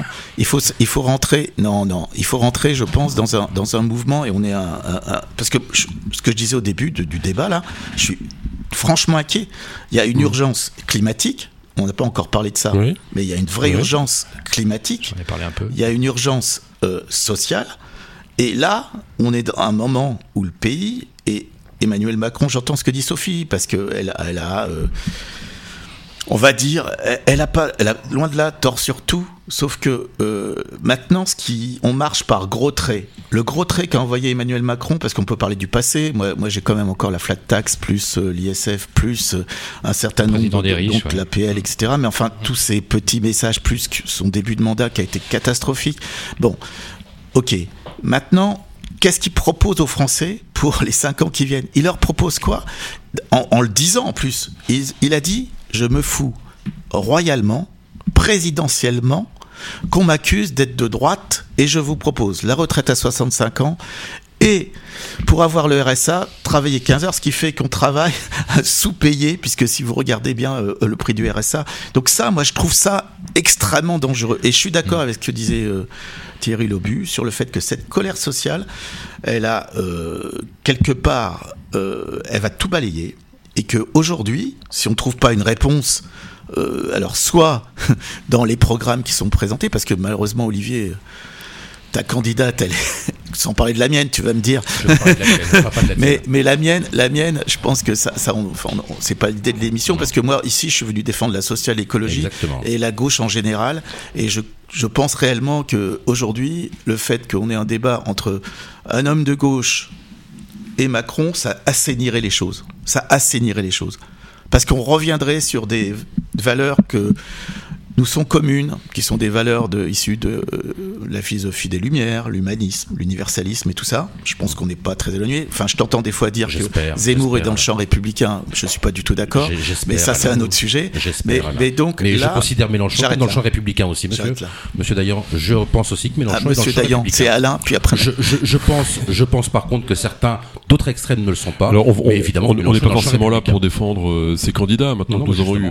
Non, je défends pas Jean-Luc Mélenchon. euh, le révérend, Thierry. le révérend père Alain Dayan. euh, Ah, c'est gentil ça. Mais nous, Euh, nous ayons rassemblés sur ces vertus communes. Euh, Sophie Oconi, c'est vrai quand même. Enfin, vous, vous n'êtes donc pas là non plus pour défendre ou pour proposer non. à la place de Macron. non, j'en- J'entends bien. Mais est-ce que vous trouvez pas que sur ce sujet fondamental que vous avez été la première euh, ici à introduire, euh, à savoir l'urgence climatique, on est quand même très en retard par rapport euh, à, au- à l'accord de Paris? Euh, quoi est- faire? Alors c'est la communauté internationale qui est très en retard euh, par rapport à l'accord de Paris. La France étant aujourd'hui l'une des plus vertueuses, même si euh, ça a un effet euh, extrêmement euh, complexe et difficile pour les entreprises, puisqu'on leur demande de faire plus, et donc euh, avec une, concurrence internationale qui, du coup, ne, représente, est compliquée à, tenir. Donc euh, euh, la transition énergétique, toutes les mesures qui ont été prises euh, par le gouvernement actuel sur euh, le pour lutter contre le dérèglement climatique sont des mesures qui sont importantes, qui sont essentielles et qui, euh, et qui vont aller dans ce sens-là. Ah, Je le redis, avec un surcoût pour les entreprises qui produisent, les agriculteurs ou les industries, et qui va forcément peser dans la concurrence avec le, le reste du monde. Moi, ce que je voudrais dire quand même, On est c'est quand même que très très en retard par rapport à ça. Quoi. le, le monde est très en retard par rapport à ça. Oui, mais c'est la parce qu'on France est moins en retard qu'on n'est pas. ah oui, on est en retard comme les autres. Moi, ce que je voudrais dire aujourd'hui, c'est que euh, l'urgence climatique est un vrai sujet. L'urgence sociale, Alain, tu l'as dit, c'est un vrai sujet. La, la problématique sociale est un vrai sujet. Et aujourd'hui, l'important, c'est quoi? C'est de remettre les Français qui le demandent dans une activité professionnelle digne. Nous avons une réindustrialisation euh, des territoires, je le redis, qui est en cours. Et je suis d'accord avec vous, euh, Claude Bourdin, il faut qu'on rémunère mieux le travail et qu'on rémunère moins le capital. Et c'est moi qui le dis. Donc ça a un certain sens. Je vais dans votre sens à ce niveau-là. Pour autant, euh, il faut qu'on redonne... l'activité professionnelle aux Français qui le réclament, euh, des formations qui soient adaptées aux besoins des entreprises et qu'on donne des salariés à des dizaines de milliers d'entreprises qui, en Touraine, ne trouvent pas de collaborateurs. Le vrai sujet, il est là. Alors les institutions, la sixième République, c'est un sujet. C'est un sujet qu'il faudra qu'on regarde. Mais la réalité aujourd'hui, c'est l'urgence climatique, l'urgence euh, euh, sociale, les difficultés sociales, et puis tous pour enfin tout ce qui concerne euh, l'organisation de nos territoires. Une décentralisation, j'avoue que par exemple Emmanuel Macron a recentralisé euh, énormément et que la décentralisation c'est l'alpha et l'oméga pour que nos territoires vivent mieux. Par exemple, et j'en arrête là, la transition écologique, la transition énergétique, imposer les éoliennes sur les territoires euh, de l'Indre-et-Loire, c'est une aberration. Demandons aux élus de produire un volume d'énergie renouvelable et laissons-leur le choix de la façon dont ils vont produire les énergies renouvelables. Ça peut être le photovoltaïque, ça peut être la géothermie, ça peut être la, méthanisation. S'il n'y a pas d'éolienne en Touraine entre le château de Cheverny et le château de Chenonceau, eh ben tant mieux. Tant mieux. Et je pense que ce sont des sujets qu'il faut que nous regardions avec beaucoup d'attention et qu'on décentralise les décisions de ce type. Claude Bourdin, est-ce que euh, par rapport à cette question sociale, fi- enfin oui, euh, à ta question écologique justement, est-ce que la question écologique n'est pas avant tout une question sociale? C'est les deux. Il y a une urgence sociale et écologique. Les, les deux sont liés d'ailleurs. Oui. Euh, les gens qui n'arrivent pas à, à se, à se chauffer, euh, c'est aussi parce qu'ils ont, des- un ils ont des, programme lo- aussi ils ont des- vaste, hein, ils ont des de logements, rénovation. ils ont des logements qui sont Ouais. pas bien isolés. Oui, mais Donc c'est- déjà il y a jamais première des un choses, un, un grand plan de rénovation. Si vous, s'il vous plaît, euh, Sophie, euh, Oui, mais il y a laissez- eu un laissez-moi un peu parler. Laissez-moi un peu s'il vous plaît. Sophie Eh, Oconi, eh, arrêtez, Arrêtez de m'interrompre, Sophie Conny, quand même. Sophie Oconi, arrêtez de me provoquer tous, c'est vraiment pas bien ce que vous faites. Et donc, euh, oui, l'urgence, elle est sociale et écologique en même temps. Donc, il faut un grand plan de rénovation des bâtiments publics, des logements. Ça, c'est une évidence. Et en plus, ça créera de l'activité. Ça, c'est une chose importante. Tous les énergies renouvelables, un plan massif pour les énergies renouvelables, c'est pas, c'est pas le cas. Monsieur Macron annonce plutôt euh, des EPR et donc euh, relancer le nucléaire avec des, voilà, des, des sommes qui sont colossales. Hein, des EPR, on, a- on voit, on voit les, les résultats aujourd'hui de certains EPR. Nucléaire et décarboné. hein. Et, et donc, euh, et oui, mais les déchets, on peut parler de déchets si vous voulez. On. Là, on a un vrai problème sur, sur les déchets nucléaires. Et le ferroviaire, on n'en parle pas. Alors que euh, il faudrait, quand on voit le nombre de camions qu'il y a sur les, sur, sur les routes, c'est, mais c'est, c'est, c'est, c'est une aberration. Mm. Il, faut, il, faut mettre, il faut faire du fret ferroviaire. Les camions, il faut les mettre sur le, sur, sur le, le train. Oui, ça, Et il faut, il faut un réseau. ouais. bah, Il y a des pays où ça se fait. Hein. Ouais, quand on voit le nombre de, de, on de- de camions en France, qui hein. tra- oui, bah, on part de loin, mais Ouais, qu'est-ce, ouais. qu'est-ce qu'il annonce Ma- euh, Macron pour ça? Rien. Si, si, si. Et il y a très peu de candidats qui. Je suis à l'autorité de régulation des transports, je peux vous assurer que il c'est a- un de nos Il objectifs. n'a rien fait pendant 5 ans à ce niveau-là. Il y a toujours, il y a de plus en plus il de, il sur, le- sur les routes et euh, il n'y a pas de, tr- de, de fret ferroviaire. Donc effectivement, il y a, il y a- il y a beaucoup à faire dans ce domaine-là. L'arrêt aussi euh, des, euh, du glyphosate, hein, euh, ça, c'est- ça a été repoussé, ça a été repoussé à, à je ne sais pas quand d'ailleurs. Euh, on, on sait qu'il y a une vraie, un vrai sujet là-dessus aussi. Donc euh, et, la, et la biodiversité, bien sûr, euh, qu'il faut, euh, qu'il faut, qu'il faut défendre contre la maltraitance aussi a- animale. Il y, a, il y a beaucoup à faire. On voit avec tout ce qui se passe dans les, dans les abattoirs. Donc Il faut une vraie, une vraie, une vraie politique. Et honnêtement, il a fait des petites, bouts- des, des bouts de, des bouts de politique euh, écologique. Mais on peut pas dire que ça soit le candidat écologique euh, de ces cinq années. Non, on ne peut pas le dire. Et donc, euh, je pense qu'effectivement, là, il y a un vrai clivage. Je pense quand même que à gauche, moi, je défends la gauche. Et, et donc la vraie gauche. Et donc euh, je dis pas pour qui, je dis pas pour qui il faut voter. Je ne dirai pas pour qui il faut voter euh, ce soir. Ça m'intéresse pas. Ben, je laisse à chaque, je laisse à chaque électeur. euh, je pense que chaque électeur est, est suffisamment adulte et, intelligent pour lire les programmes. Vous avez raison, hein, Sophie Oconi. Moi, j'engage les électeurs à lire les programmes et, et à se prononcer en fonction de ce qu'il y a dans les programmes. Ça, c'est, faut que chaque électeur fasse, fasse son boulot de citoyen aussi. Euh, Monsieur Le Breton, Oui. Sur la rénovation énergétique, évidemment, nous sommes tous d'accord. vous êtes un Euh, des plus grands écologistes de ces départements. Mais oui, vous savez, vous pouvez toujours rigoler. Mais euh, moi, si je suis euh, écologiste, je suis pas un écologiste punitif. Et à un moment, ce que nous a montré en plus cette crise internationale, cette crise ukrainienne, c'est qu'il y a une chose qu'on a oubliée. Et que là, je peux rejoindre Bourdin sur le capitalisme ou un capitalisme fort. Vous dites parfois que je suis de gauche, monsieur Lobu, donc j'allais vous le confirmer. euh, ou un capitalisme trop fort et surtout un capitalisme mondialisé.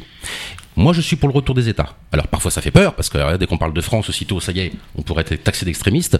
Moi, je suis le retour. Il faut absolument. Elle est là l'urgence quelque part.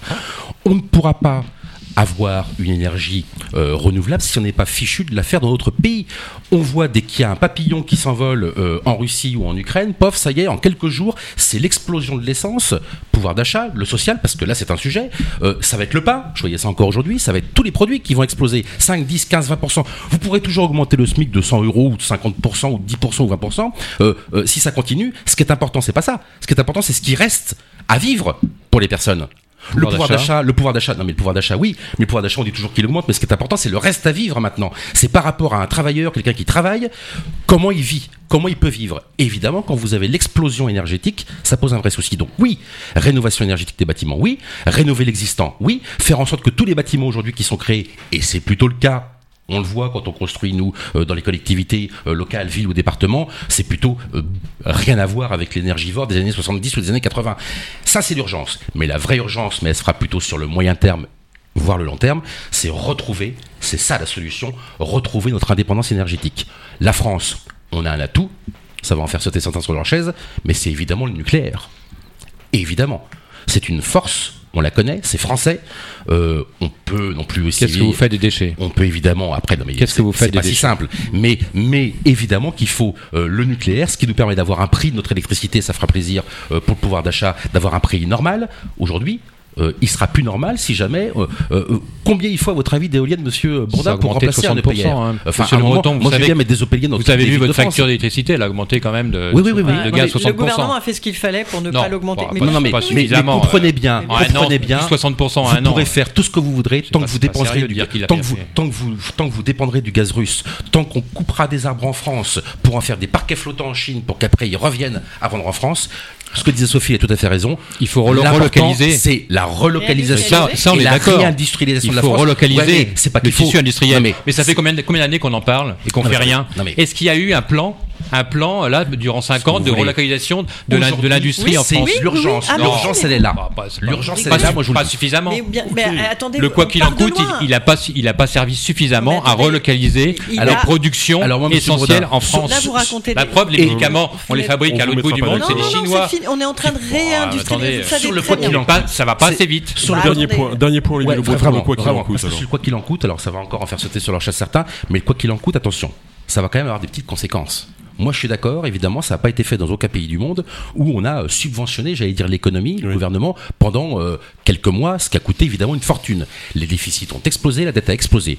Entre nous, la dette et les déficits ont explosé depuis bien longtemps, et Emmanuel Macron, notamment dans le début de son quinquennat, bien avant euh, la, la crise qu'on connaît actuellement, enfin le, le- pardon la crise du Covid, euh, déjà explosait. Comment c'est possible? Exemple, on parle d'indépendance ou autre. Comment c'est possible aujourd'hui en France, la France, enfin notre pays qui était avant le poumon vert de l'Europe, qui était avant l'agriculteur de l'Europe, enfin c'était ça. Comment c'est possible que maintenant désormais le commerce, on a un déficit de commerce agricole? C'est-à-dire que maintenant on est obligé, nous, les Français, d'importer pouvoir se nourrir. Comment c'est possible d'en arriver là 5, Bah, 10, c'est- 15, au C'est aussi 20 la. PAC, hein, Et la politique agricole euh, Eh ben, commune. hein, faire- qui et, est- et- bah et oui. vous savez, dans ce cas-là, il faut faire demi-tour. C'est qu'à un moment, il faut Oui. revenir, comme dit M. Baudin, on est tous Voilà. d'accord maintenant là-dessus, je pense, au localisme, réindustrialiser la France, que nos agriculteurs y nourrissent les Français, qu'on brûle pas ou qu'on mette pas en jachère, comme on a pu faire à une époque. On mettait, on faisait en jachère, enfin, on marche sur la tête. Peut-être que la crise du Covid, peut-être que la crise ukrainienne, peut-être que tout ce qu'on vient de vivre actuellement va remettre enfin un peu de bon sens dans ce pays. On a Alors- besoin de bon sens. À propos de bon sens, euh, Alain Dayan, Ah, vous êtes le scientifique de l'étape. euh, Est-ce que vous trouvez pas quand même assez compliqué d'avoir des débats d'experts, par exemple, sur l'énergie, qui doit être en même temps un débat très démocratique? C'est vrai. C'est, c'est- c'est un- alors ça, c'est vraiment, euh, enfin, c'est une très bonne question parce que moi, je, Oui. je, je prends toujours l'exemple de ma voiture quand elle est en panne. Moi, je ne vais pas faire un référendum pour savoir euh, ce qu'il faut changer. Il, il faut d'abord euh, avoir affaire un spécialiste qui va euh, faire le diagnostic. Voilà. Non, c'est important, je pense, de trouver le bon équilibre entre la démocratie indispensable de personnes éclairées, parce que effectivement, euh, faire son boulot de citoyen, euh, pour reprendre cette expression, c'est pas être spécialiste sur tout, mais d'avoir une vision assez claire des différentes options qui doivent être préparées par des gens euh, qui connaissent. Après, bon, euh, on a dit la crise du Covid, ça va nous permettre, ça va, ça va nous permettre d'être, euh, d'être dans le monde d'après avec une nouvelle conscience écologique, une nouvelle conscience des, difficultés qu'il y a. et malheureusement, on a un résultat qui est pire qu'avant, puisque euh, à la fois l'impact carbone a augmenté, euh, rattrapé largement euh, ce qu'on avait gagné, et donc moi j'en suis rendu à demander et à essayer de trouver des moyens raisonnables de, de trouver une voie de progrès humain tout d'abord, rappelant euh, qu'on est tous des êtres vivants, le rapport au vivant, rap- rappelant que la solidarité n'est pas un mot euh, qui a disparu du vocabulaire de cette élection pour l'instant, parce que, euh, ou quasiment, ou quasiment. Moi, je suis désolé, euh, et c'est pour ça que je me battrai durant les jours qui nous restent, il reste- dix jours, pour qu'on n'ait pas un, un remake de Macron contre Le Pen, parce que si c'est ça, eh ben, je- moi je vous dis aujourd'hui, il y a un risque majeur que Marine Le Pen passe. On va faire C'est vrai que pour la démocratie, ça serait quand même mieux qu'il y ait un, débat entre la droite de Macron Oui. et euh, la gauche bah, de Mélenchon, parce que c'est lui qui est le mieux placé aujourd'hui. oui, je dis pas que je, je- que je, que je défends, voilà, que je, aujourd'hui je, suis- je suis pas là pour le soutenir, mais Oui.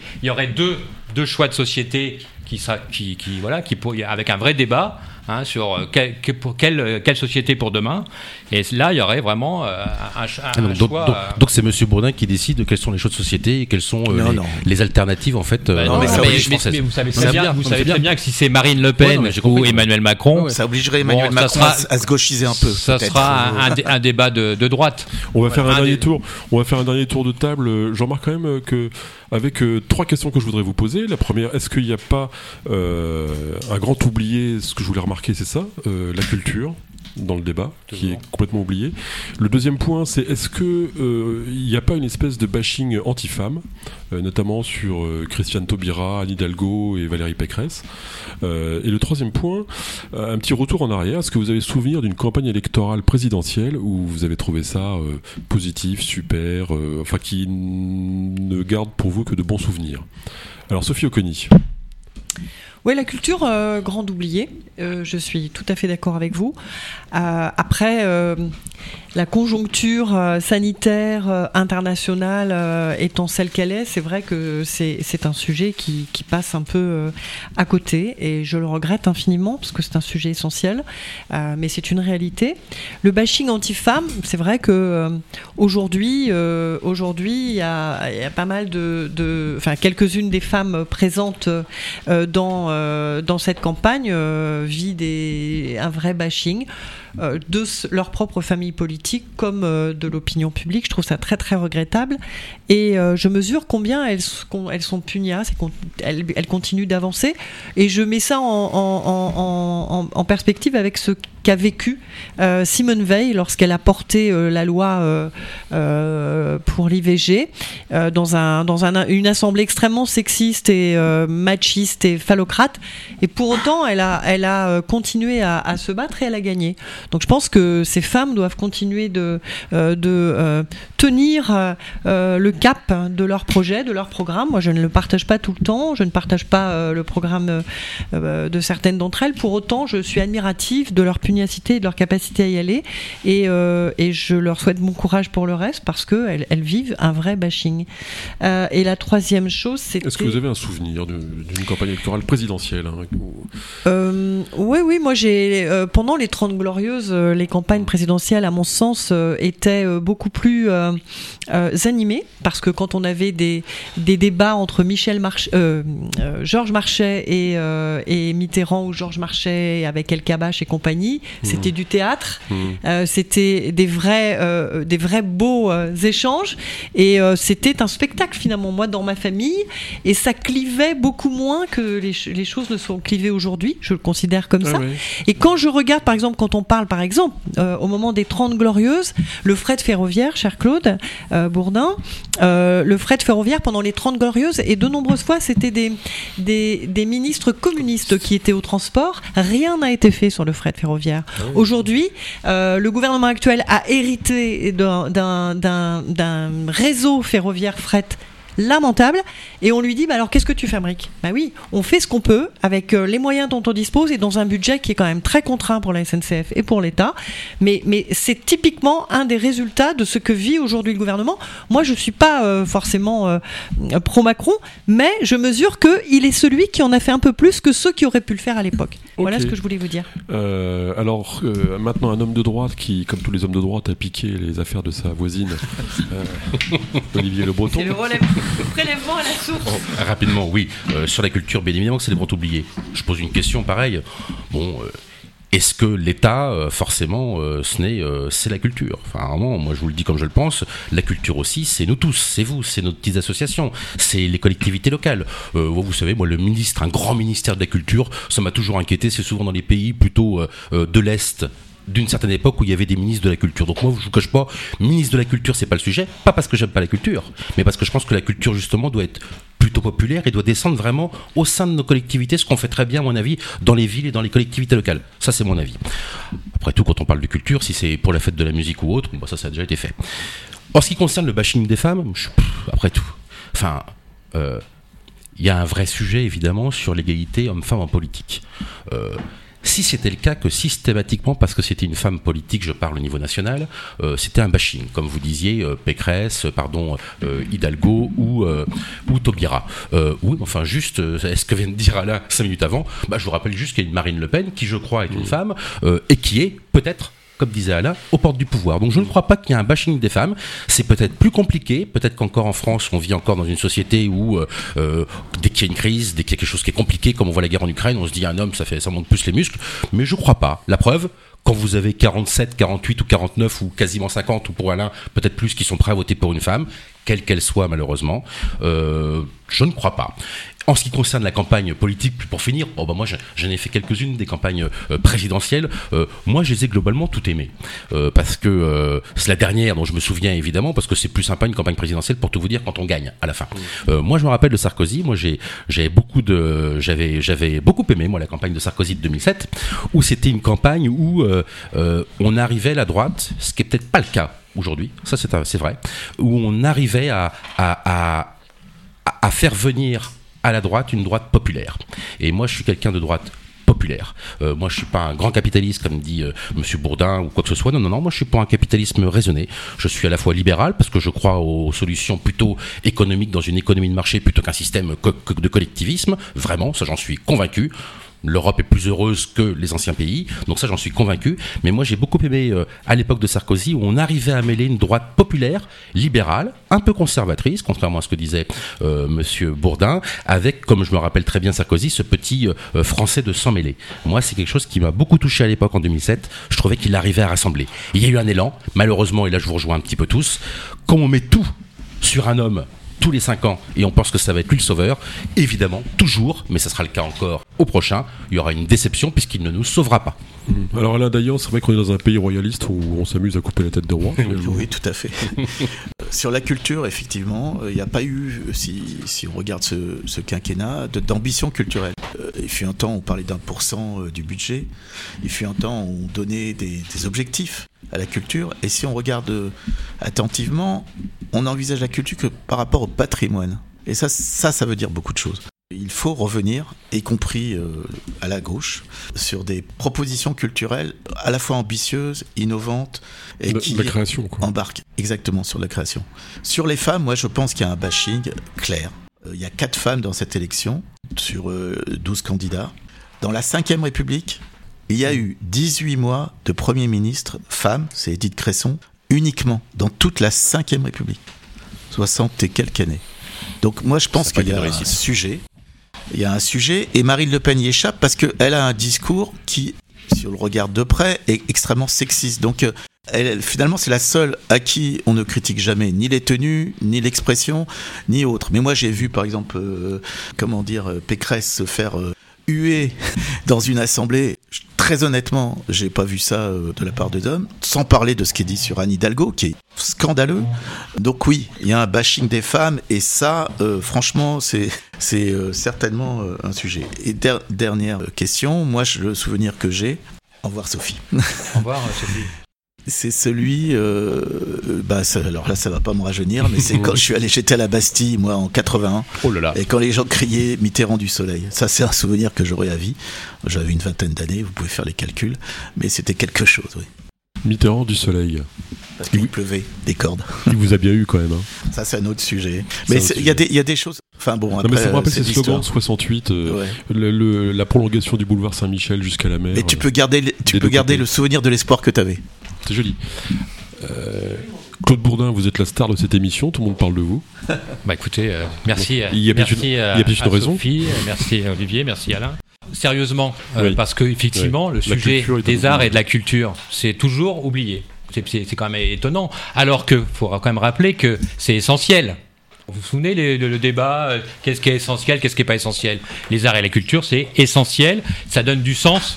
Ça donne du sens à notre société et en même temps, ça permet d'émanciper les citoyens. Ça, c'est une bonne chose. Il faut commencer à l'école, c'est-à-dire qu'il faut un grand, euh, un grand plan artistique et culturel à l'école. Parce que malheureusement, on voit bien que dans les, dans les écoles, dans les lycées, dans les, dans les, dans les collèges, il n'y a pas suffisamment de moyens pour en l'enseignement art- artistique et, culturel. C'est la première des choses.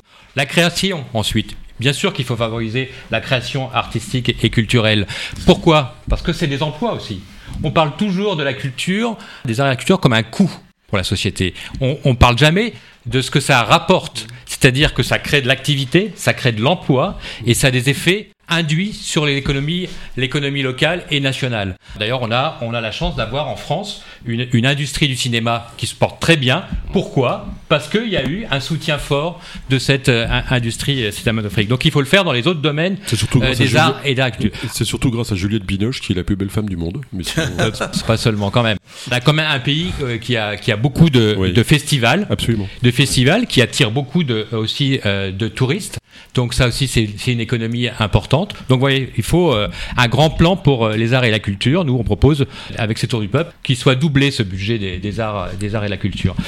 Les femmes en politique, c'est vrai que c'est c'est un vrai, sujet. On s'aperçoit même que dans le milieu associatif, dans, dans, les, partis politiques, les femmes se permettent moins d'intervenir dans le débat.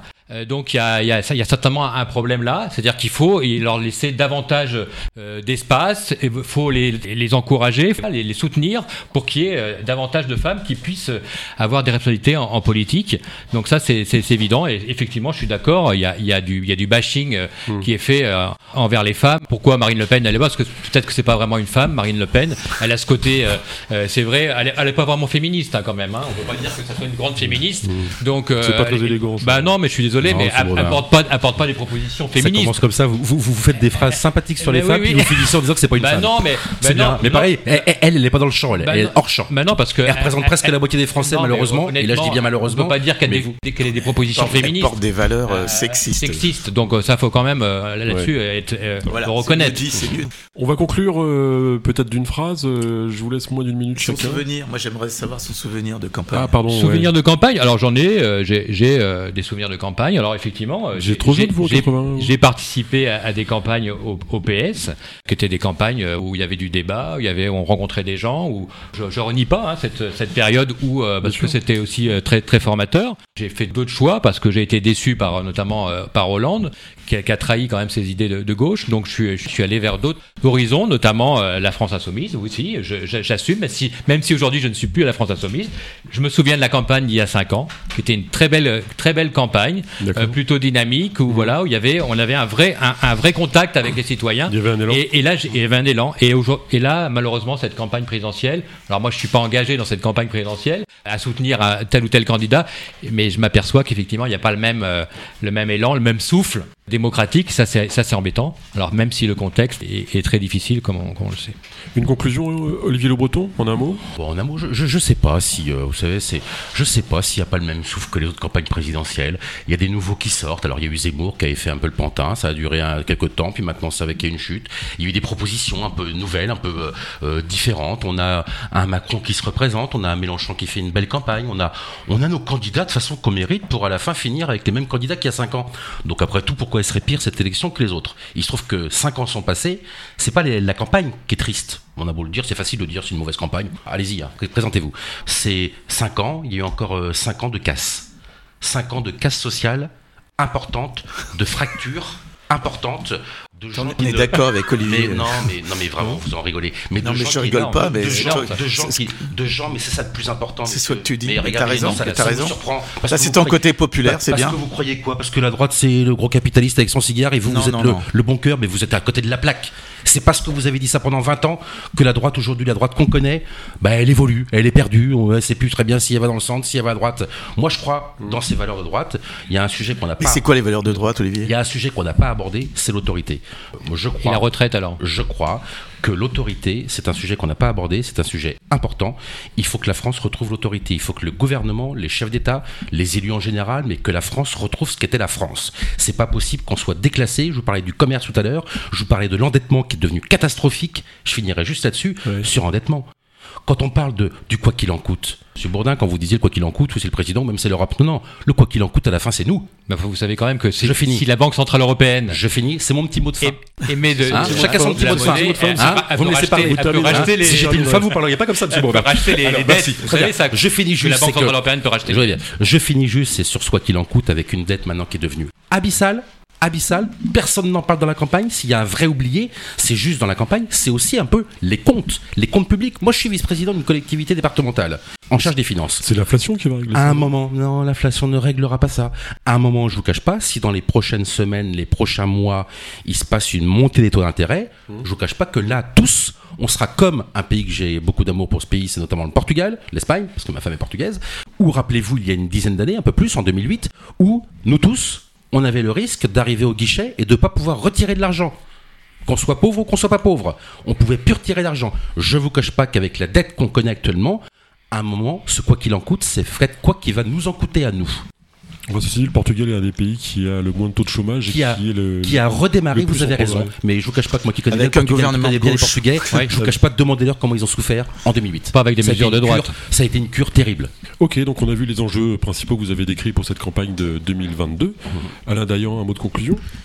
Je trouve que Olivier, euh, le breton qui nous parle de casse sociale, moi, moi ça, m'interroge parce que on, a tout dit, il a, il a raison sur ce point. Sauf que euh, il faut qu'on revienne, je crois, à ce qui nous différencie. Ce qui nous différencie, euh, parce que moi je pense que la politique, euh, on n'est pas ennemis, on est adversaires, et euh, que c'est un débat en- entre. Ce qui nous différencie, c'est deux choses. C'est tout d'abord le fait que l'autorité et le chef, et d'ailleurs c'est toi-même qui l'as dit tout à l'heure, c'est une notion qui, à mon avis, ne fonctionne plus.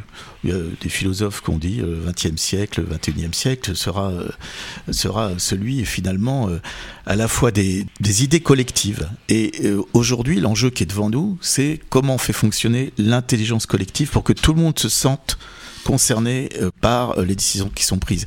Et continuer à essayer de dire je suis le chef, je suis euh, ce qu'a fait Macron, il s'est même comparé au roi à un moment donné dans des interviews de 2016. C'est pas ça que j'ai dit. Non, non, je, je sais bien, mais bon, ça, ça nous différencie parce que après, c'est pas une question d'autorité, c'est une question de respect de l'autre.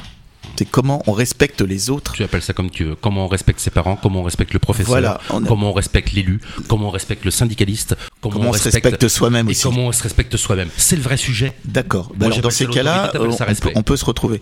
Maintenant, cette campagne, moi, je, je reviens sur mon inquiétude de départ parce que je suis pas alarmiste. Je connais, je sens ce qui se passe. Je, je vois bien les forces qui sont en présence. Le Front républicain, ça ne fonctionne plus. Faut qu'on revienne et, et vraiment, je souhaite.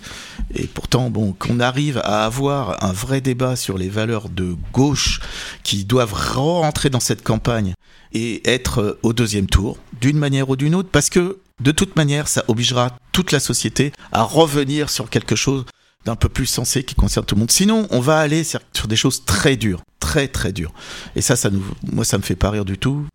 En conclusion, combatif. Et puis, euh, j'ai jamais perdu mes illusions de 20 ans, ce qui, je sais pas, soit une preuve de manque d'intelligence, soit, soit peut-être aussi euh, Il y a un petit côté. Proustien, il y a un petit côté Proust chez Alain Dayan, la recherche du temps. Peut-être.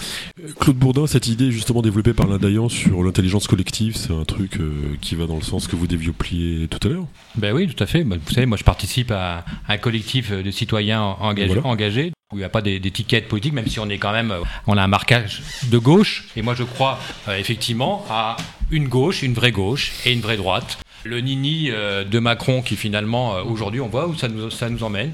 Il y a un vrai problème démocratique quand même. Je crois qu'il faut retrouver ce clivage droite-gauche. Il faut, euh, alors certainement, euh, la gauche a, a beaucoup à, à- faire par la suite pour euh, se reconstruire, mais je crois que la droite aussi. Là-dessus, il y a, il y a- il y a du, il boulot, et je pense qu'il va falloir qu'on qu'on se mette euh, autour, de, autour de la table. C'est certainement pour, euh, avec et que les, les citoyens participent davantage à créer des idées, des propositions, parce que sinon, s'il ne faut pas que ça soit non plus que des spécialistes, hein, que des experts hein, qui se retrouvent. Et il faut vraiment qu'il y ait des débats dans toute la société. Au niveau, au niveau local aussi, sur des grands, des grands sujets. Nous, sur les transports, là, euh, au niveau de la métropole, on pense qu'il doit y avoir un grand débat. Il faut tout mettre sur la, sur la table, toutes les études qu'il peut y avoir, toutes les, toutes les, alternatives, et qu'au final, peut-être, on aille vers un référendum décisionnel local, mais au niveau national, qu'on aille aussi vers des, des référendums, comme en, en Suisse, il y a des votations euh, citoyennes, bah, là aussi. Peut-être aussi qu'il faudra à un moment donné euh, qu'il y ait euh, une obligation du vote, c'est-à-dire que on oblige les gens à voter. Par contre, on leur donne des droits supplémentaires. Le, le vote blanc, Le vote est- blanc. est- serait- pourrait être reconnu.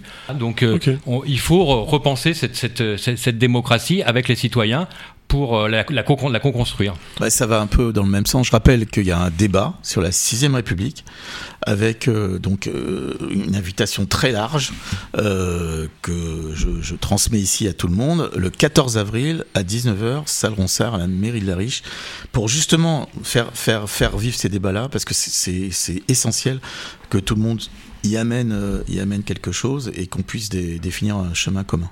Est-ce que quelqu'un a quelque chose à rajouter? C'est parfait. Ben, je vous Merci remercie en tout cas de votre Merci. participation Merci de l'invitation. sur euh, cette émission Actu.